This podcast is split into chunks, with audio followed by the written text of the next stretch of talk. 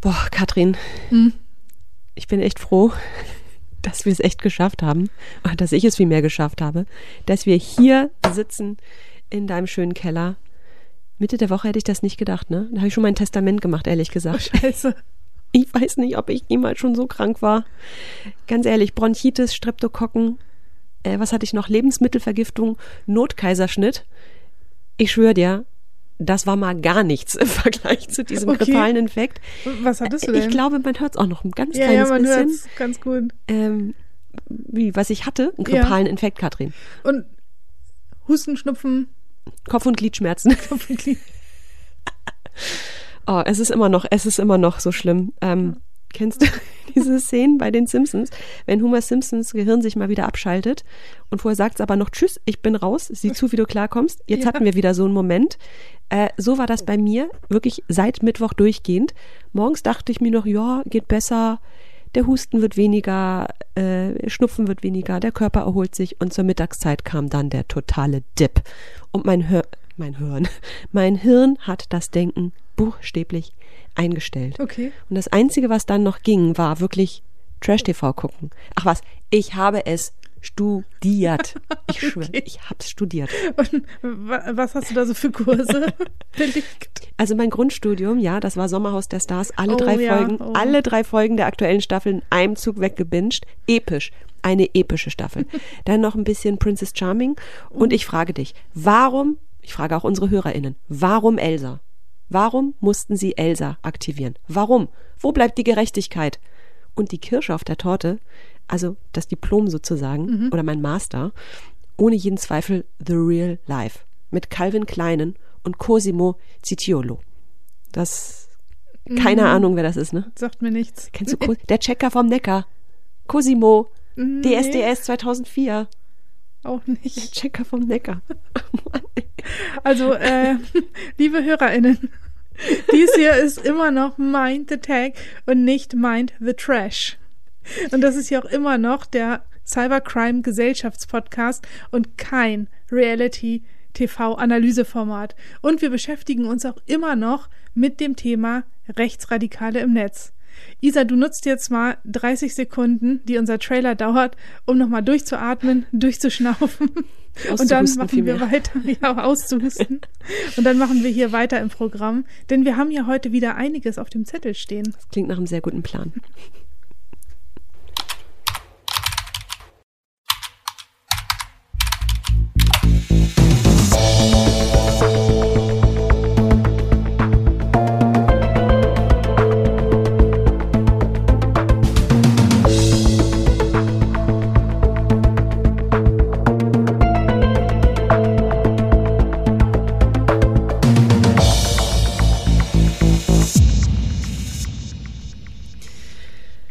Katrin, danke. Das, ich bin geheilt. ich bin geheilt. Äh, ja, willkommen zurück im Hier und Jetzt. Ähm, machen wir mal weiter, wo wir letztes Mal aufgehört haben.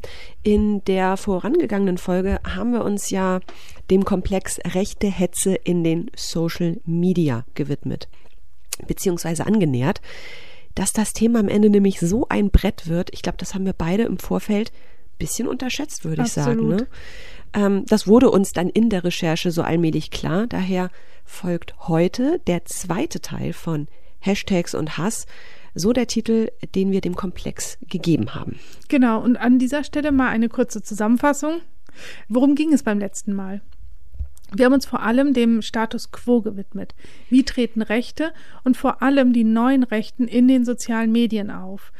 Was machen Plattformen wie Instagram, TikTok, Reddit und Co. so attraktiv für sie? Aber auch, warum saugen die eben genannten Plattformen rechten Content regelrecht auf? Warum wirken polarisierende Inhalte auf sie wie ein Aphrodisiakum? Ähm, ebenfalls sind wir der Frage nachgegangen, welchen Impact die Social Media auf die Radikalisierung von Einzelpersonen haben. Schließen sie emotionale Lücken, die im Analogen entstehen vielleicht? Und ganz wichtig, was macht Trad Moms eigentlich zu Katrins ganz persönlichen Feindbildern? An denen hast du ja wirklich einen Narren Ja, gefressen. ja. Und ich habe eine Theorie, warum das so ist. Erzähl. Das ist eigentlich total logisch, ne? Tradmoms haben ein sehr eingeschränktes Weltbild. Sie tragen traditionelle Kleider und kochen sich echten Wolf ab. Du bist halt das genaue Gegenteil. Du bist links, trägst ziemlich coole ausgewaschene Bandshirts und hast ja eher ein Händchen für den besten Pizzalieferdienst, als dass du jetzt stundenlang hinterm Herd stehst. Ich würde mal sagen, weiter auseinander kann man politisch wie gesellschaftlich nicht stehen. Wobei ich natürlich ganz klar in deinem Team bin, ne? Das ist ja wohl mal Haken dran. Das klingt in meinen Augen richtig wie ein tolles Kompliment. Gern geschehen. Danke. Ja, aber also, ja, was sie tragen oder was sie kochen, ist mir ja egal. Jeder so, wie er sie mag. Auch wenn sich jemand dazu entscheidet, eben zu Hause zu bleiben und dann eben der oder die Partnerin äh, zur Arbeit geht, das ist mir wurscht. Aber genau das ist ja der Punkt, der mich am meisten nervt. Sie lassen mich eben nicht so machen, sondern behaupten, dass mein Lebensentwurf, nämlich Mutter und IT-Consultant und Podcasterin und so weiter, nicht okay ist. Das ist ja ein Produkt der feministischen Gehirnwäsche. Und ich wäre ja nur glücklich, wenn ich ihrem Ideal folgen würde. Und ganz ehrlich, wäre ich definitiv nicht. Nee, definitiv nicht. Aber gut, Tread Moms hin oder her. In der vorangegangenen Folge sind wir noch recht oberflächlich geblieben und haben nur so ein bisschen unter die Motorhaube geschaut. Und heute wollen wir da nochmal ansetzen. Wir versuchen, die Zusammenhänge zu verstehen und herausfinden, wie man diese auch überlisten kann. Und das führt uns zwangsläufig zu den Optionen, die uns als normale UserInnen zur Verfügung stehen. Was können wir tun, um rechten Content zu verhindern? Und damit einhergehend kann man sich eine Art Frühwarnsystem antrainieren, sprich verdeckte Symbole und Muster erkennen, wir dürfen nämlich nicht vergessen, Social Media bieten trotz ihrer extrinsischen Ausrichtung genügend Raum, um sich dahinter zu verstecken.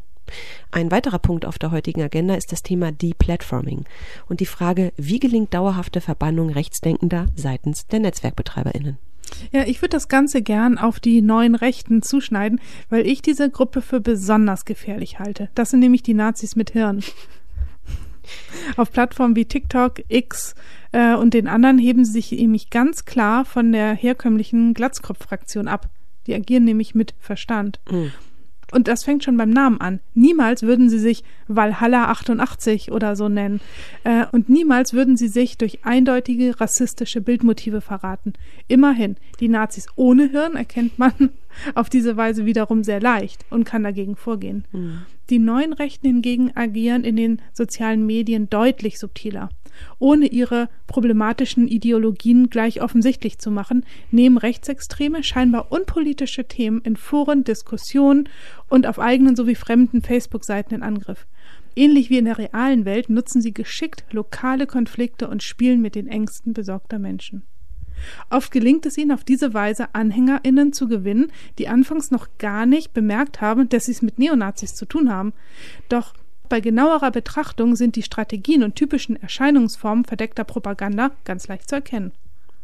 In unserer letzten Folge haben wir schon darüber gesprochen, dass die neuen Rechten unpolitisch wirkende Themen kapern, um darüber recht unscheinbar ihre Propaganda zu verbreiten. Und ganz vorne mit dabei scheinbar neutrale Rezepte und Kochtipps. Ich war selbst total überrascht. Aber bei genauerem Hinhören bzw. Hinlesen ploppen zwischen Zutatenliste und Angaben zur Garzeit dezent platzierte Botschaften auf, wie etwa, dass kulinarische Vielfalt nicht bedeutet, dass man den Bevölkerungsaustausch vollziehen sollte. Mit genau diesem Wortlaut hat der ehemalige Chef der identitären Bewegung in Österreich, Martin Sellner, in einem YouTube-Clip das Kochen eines Currys verteidigt. Mhm. Rassentrennung und Risotto. Wäre das nicht so traurig, könnte man fast sagen, ein idealer Name für einen rechten Kochblog. Aber man sollte das Thema schon noch recht ernst nehmen. Die Methode, Botschaften doppelt zu kodieren, ist nämlich alles andere als trivial. Dog Whistling nennt sich das Ganze und meint, dass eine Botschaft zwar öffentlich ausgesprochen, im Kern, aber von einigen wenigen nur wirklich verstanden wird. Wie bei einer Hundepfeife eben. Ich kann mich in einen gut besuchten Park stellen und voller Inbrunst da reinblasen. Nur mein Hund jedoch kann das akustische Signal verarbeiten. Man spricht daher auch von der politischen Hundepfeife. Hm. Dabei ist es ja nicht so, dass dieses Phänomen über Nacht entstanden ist. Die Entwicklung hat sich schon früh abgezeichnet. So sorgte vor gut zehn Jahren schon eine Nazi-Kochshow auf YouTube namens Balaklava-Küche für Furore. Darin haben zwei junge Rechte vegan gekocht. Sie selbst gaben sich das Label Nipster. Ich denke, das erklärt sich von selbst, aus welchen zwei Worten sich das zusammensetzt. Und wären da nicht die Sturmhauben gewesen, die sie die ganze Zeit getragen haben, dafür steht, glaube ich, Balaklava, ähm, so hätte man meinen können, das sind zwei junge Dudes, die halt gerne gesunde Rezepte ausprobieren. Wie zum Beispiel Käsekuchen aus dem Schwabenland oder Paprikapfanne. So oder so ähnlich sahen die stumpfen Anfänge der neuen Rechten im Netz aus. Inzwischen hat man sich aber in Verschleierungstaktiken geübt, was uns wiederum zum Thema Sprache führt. Ja, Sprache ist ja bekanntlich der Schlüssel, der Türen zu Kulturen öffnet. Dazu zählt natürlich auch ein bestimmtes Vokabular. Zur Verschleierung ihrer Botschaften wenden die neuen Rechten, wie bereits erwähnt, ein ganzes Repertoire an Begriffen an, mit denen sie Framing betreiben, also eine narrative Struktur bzw. Rahmen für Informationen zu schaffen, die die Wahrnehmung und das Verständnis der Menschen beeinflussen soll. In der letzten Folge haben wir ja bereits das Wort Remigration genannt. Remigration ist nichts anderes als Abschiebung, klingt eben nur netter und passender für eine Diskussion mit der Mitte der Gesellschaft. Und das ist ja, was die Rechten wollen. Den Durchschnitt erreichen und sukzessive ihre Denkweisen hineinlocken. Seit den 70ern gibt es den Begriff neue Rechte. Sie wollen gezielt gewaltfrei sein. Sie haben den Fokus von parteipolitischen Themen im Laufe der Zeit auf kulturpolitische Organisationen verschoben. Vor allem auf diejenigen, die sich mit Meinungsbildung und Erziehung beschäftigen. Das Ganze mit dem Ziel, als Bindeglied zwischen Bürgertum und dem Rechtsextremismus zu wirken. Neben dem Begriff Remigration für Abschiebung ist Ethnopluralismus ein weiteres Beispiel für den neuen Sprachcode, den die neuen Rechten anwenden. Eigentlich ist der Begriff gar nicht so neu, ähm, da er aus den 70ern stammt und beschreibt, dass Kulturen und alles, was dazugehört, also die Werte, die kulturellen Praktiken und so weiter, abgegrenzt voneinander existieren sollen. Also das Gegenteil von multikulturell. Und das ist so geschickt, denn so können sich die Rechten dem Vorwurf, rassistisch zu sein, geschmeidig entgehen. Natürlich sind sie keine Rassisten und alle Kulturen sind ja auch gleichwertig. Sie dürfen sich halt nur nicht mischen. Ja, wenn das so ist, dann haben wir beide schon mal gar keine Daseinsberechtigung, weil oh. unsere Mütter kommen nicht aus Deutschland und somit haben wir einen Migrationshintergrund. Pfui, ich fordere eine Remigration. Wo kann ich mich selbst anzeigen? Oh. Und dich gleich mit. Ja. Aber nur die Hälfte von, ja. Ich nee, weiß wir sind gar nicht. Ja, wir, wir sind ja durchmischt. Und das ist ja nicht ja. gut. Aber ich Eine unschuldige deutsche DNA wurde von unseren Müttern gekapert. Also nicht die gleiche DNA, sondern individuelle, aber wohl wer weiß. Aber wenn man sich irgendwo melden würde, würde ich dann jetzt auch so einen Flug nach Argentinien bekommen? Mit Sicherheit. Oh, das ist cool. Du sollst doch zurückgehen, wo du herkommst, heißt es doch. ja. So ein Schwachsinn. Für mich geht's nach Paris. Ja. Ist auch nicht schlecht. Ist nicht das Schlechteste, ne? Nö. Ja, dass Worte wie Asyltourismus oder Klimahysterie den Themen Zuwanderungspolitik und Klimapolitik eine Meinung geben, müssen wir, glaube ich, jetzt hier nicht weiter erläutern. Jedoch erzeugt das Framing dieser Begriffe eine Veränderung der Wahrnehmung und das ist gefährlich. Die Linguistin Monika Schwarz-Friesel beschäftigt sich in ihrer Arbeit intensiv mit dem Potenzial sprachlicher Äußerung und sagt, Sprache ist ein gefährliches, aber oft unterschätztes Mittel zur Ausübung von Gewalt. Gewalt beginnt immer in den Köpfen der Menschen und wird auf der Straße ausgetragen. Demagogie, Manipulation und Volksverhetzung entwachsen aus einer Sprache, die bewusst verwendet wird, um Dritte zu beeinflussen. Und dann sind da noch die Emojis. Oh. Was wären soziale Medien bloß ohne sie? Zwinker-Smiley. Es gibt natürlich keine offiziellen rechten Emojis, etwa ein männliches Gesicht mit ultrakurzem Oberlippenbart und Seitenscheitel. Man wird auch keines finden, das einen stramm in die Höhe ausgestreckten Arm abbildet. Genauso wenig wie es ironische oder sarkastische Emojis gibt. Wenn ich dir zum Beispiel auf unsere Terminabsprache zur Podcastaufnahme schreibe, Katrin, wenn es sein muss, ja gut, dann lass mal Samstag treffen und das mit so einem Zwinker-Emoji und so einem Herzchen verziere, ja. dann weißt du ja, wie es gemeint ist. Also dadurch vermittel ich doch Ironie. Ja. Also du weißt doch. Ja, das, ja, ja. Okay. Puh. Ähm, und dennoch lassen sich Emojis instrumentalisieren. Die Süddeutsche Zeitung hat 2021 mit dem Projekt Hashtag Hassmessen 12 Millionen Hasspostings aus über 1000 radikalen Telegram-Gruppen ausgewertet und Erstaunliches herausgefunden. Emojis haben sich demnach längst zu einem wichtigen Kommunikationsmittel entwickelt und können den Unterschied zwischen freundlichen und zynischen Nachrichten ausmachen. In bestimmten extremistischen Gruppen werden Emojis wie etwa das Milchglas und das OK-Zeichen für politischen Aktivismus und als Erkennungsmerkmale genutzt. Die Analyse von Telegram-Nachrichten zeigt außerdem, dass radikale Gruppen bestimmte Emojis verwenden, um ihre Ideologien zu verbreiten und zu markieren. So wird das grüne Frosch-Emoji von der rechten Internetkultur als rassistisches Hasssymbol verwendet. Auch andere Tiere wie der Adler, der Wolf und die Taube kommen als Symbole zum Einsatz. Es werden auch bestimmte Farbkombinationen wie Schwarz, Rot und Gold oder Schwarz, Weiß und Rot benutzt, die für politische Symbole stehen. Abwertende oder beleidigende Inhalte werden wiederum mit Emojis mit dunkleren Hauttönen ergänzt. Es wird vermutet, dass Emojis mit erhobener Hand in Rechtsextremgruppen als, ja, man muss es sagen, Hitlergruß verwendet werden. Durch diese spezielle Symbolik wird eine exklusive Sprache geschaffen, die nicht zuletzt den Gruppenzusammenhalt fördert, aber auch die Stimmung innerhalb einer Gruppe steuert. Die Analyse der Süddeutschen Zeitung hat nämlich auch zutage gefördert, dass Themen in den Foren sehr emotionalisiert werden. Das gelingt, indem man Herz- oder Tränen-Emojis einsetzt. Bestimmte Symbole sind vor allem dafür vorgesehen, Postings zu strukturieren und bestimmte Stellen hervorzuheben, zum Beispiel Pfeile, Ausrufezeichen oder das Explosions-Emoji, um zum Beispiel eine Stelle zu markieren, oh, hier ist ganz exklusiver, explosiver meine ich, Inhalt drin. Katrin, mhm. hast du Lust auf ein kleines Ratespiel? Er heißt, äh, es heißt, was bin ich? Die Hassedition. Oh ja. Ich nenne dir ein Emoji und du musst mir sagen, wofür es steht. Ready? Mhm. Ähm, für mich ist es auch ein kleiner Test, ob du mir gerade richtig zugehört okay, hast, weil okay. einiges sollte dir jetzt schon bekannt vorkommen. Okay, fangen wir mal ganz vorne an. Das Milchglas-Emoji. Ähm, uh, da, ja, da hast du nicht so richtig gesagt, was das genau ist, aber es wird halt auch von den Rechten für na, überleg doch mal. Milchglas. Milch. Welche Farbe hat Milch? Weiß. Und das steht für? Weiße Rasse. Fast. Weiße Vorherrschaft. Ach, okay. Also es ist ja. doch obvious. Okay, ähm, aber das hast du eben auf jeden Fall gehört, das Okay-Zeichen oder das Okay-Emoji. Ja, dieses, dieses äh, Zeichen mit. Äh, reingeguckt. Ja, reingeguckt. genau. ähm, ja, das ist so für Macht, ne? Genau. Weiße Macht. Genau, White Power. Ja. Emoji mit erhobener Hand. Ich traue mich kaum zu fragen, aber es ist ja. so stumpf. Hitlergruß. Genau, man mutmaßt es. Ja. Zu guter Letzt noch eine Kombi. Oh. Eine Kombi hatten wir noch nicht. Das Daumen hoch Emoji und daneben so ein weißes Gesicht. Ist das dann wie das Milchglas? Hm, definiere. Äh, weiße, weiße sind top. Irgendwie sowas? Ja, genau. Genau, also nochmal so weiße Überlegenheit. Okay. Genau. Dennoch eine unbestreitbare, wasserdichte Beweisführung auf Basis von Emojis ist jedoch schwierig. Das liegt daran, dass Emojis absichtlich mehrdeutig sind.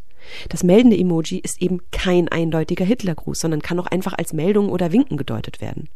Umso wichtiger ist es, sich und andere zu sensibilisieren auf bestimmte Text-, Bild- bzw. Text-Emoji-Kombinationen und darauf zu achten bzw. ganz genau hinzuschauen, was da auf der Metaebene vermittelt werden soll.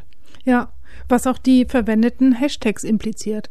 Ich kann das gar nicht oft genug wiederholen. Und auch zuletzt den Accountnamen. Diese vier Indizien könnte man also als eine Art Checkliste betrachten, die hilft, rechte Posts zu erkennen und zu melden. Ja, ein Bestandteil des Frühwarnsystems, ja. das wir vorhin angesprochen haben. Genau.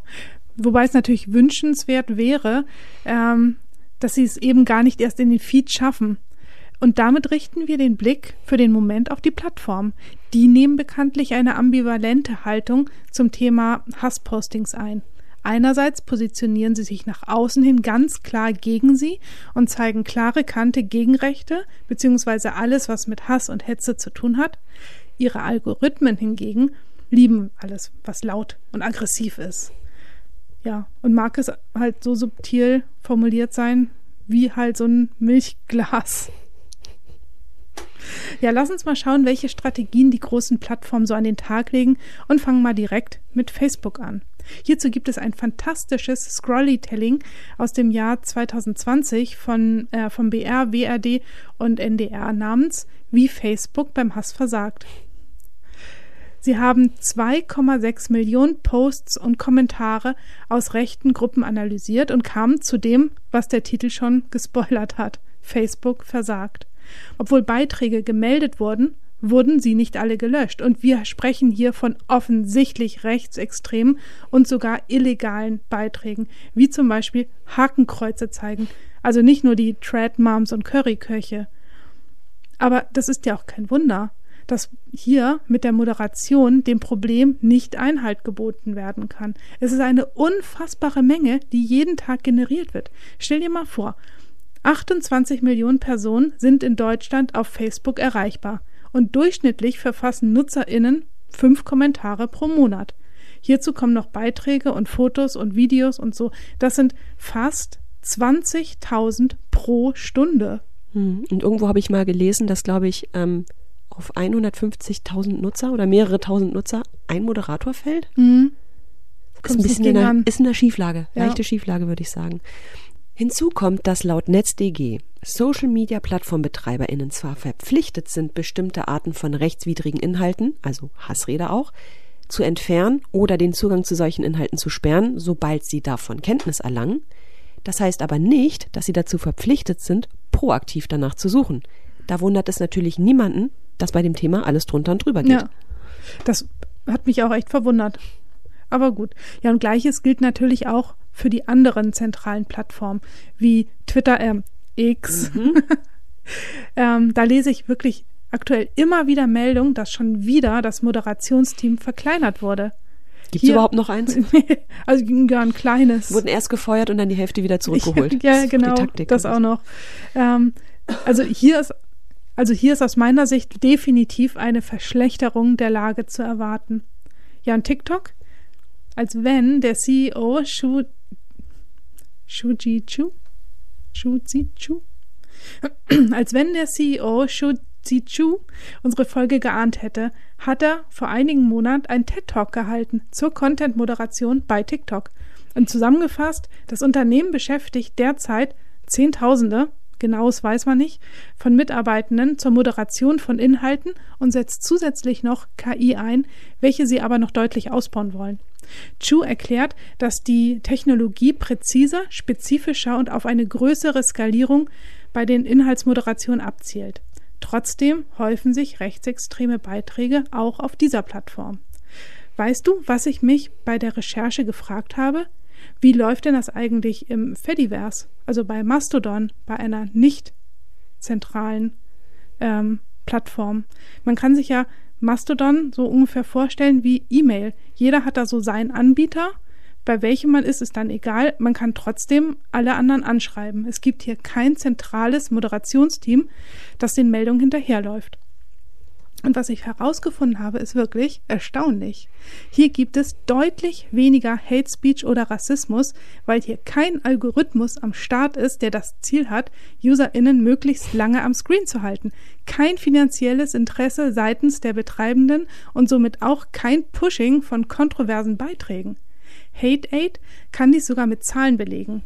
Von den untersuchten deutschsprachigen Tweets auf X weisen 2, 9,5 Prozent beleidigende Sprache auf, während es auf Mastodon nur 0,44 Prozent sind. Mhm. Also wirklich eine ganze Ecke weniger. So, jetzt haben wir aber ganz viel über Beiträge gesprochen und festgestellt, dass hier eine Moderation aufgrund der Menge schier unmöglich ist.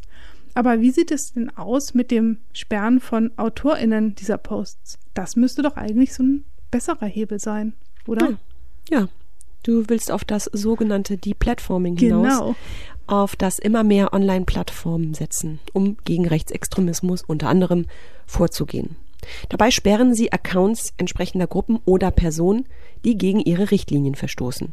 Für große Online-Konzerne wie X, YouTube, Facebook, Instagram, Reddit und wie sie alle heißen, ist das Bestandteil des Daily Business. Traurig, aber wahr. Da kann es dann schon mal vorkommen, dass alleine YouTube rund 25.000 Kanäle wegen Hassrede innerhalb eines Monats außer Betrieb setzt.